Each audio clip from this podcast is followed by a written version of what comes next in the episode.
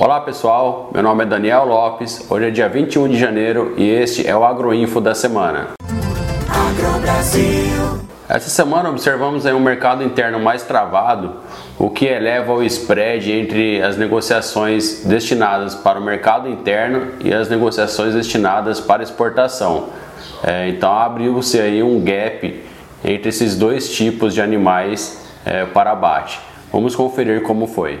No estado de São Paulo, tivemos negociações entre 330 e 350 reais e hoje se encontra com uma escala média de 8 dias. No MS, as negociações foram de 315 a 320 reais e hoje se encontra com uma escala média para 7 dias. No MT, as negociações foram de 315 a 326 reais e hoje se encontra com uma escala média de 5 dias.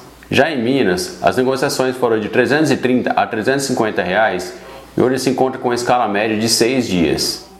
Vamos conferir como foi a B3 durante a semana.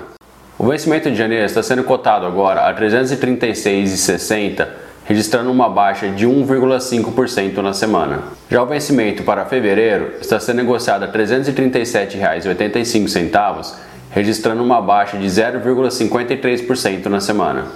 Já o atacado registrou uma baixa de 75 centavos na semana e o boi casado no estado de São Paulo está sendo negociado a 20 reais. O dólar está sendo cotado a R$ 5,48, registrando uma baixa de 1,38% na semana. Vamos conferir como foram as negociações de milho para essa semana. No estado de São Paulo, tivemos negociações em Cabralha Paulista e em Rancharia a R$ 96,50 a saca, e na cidade de Floreal a R$ 98 a saca.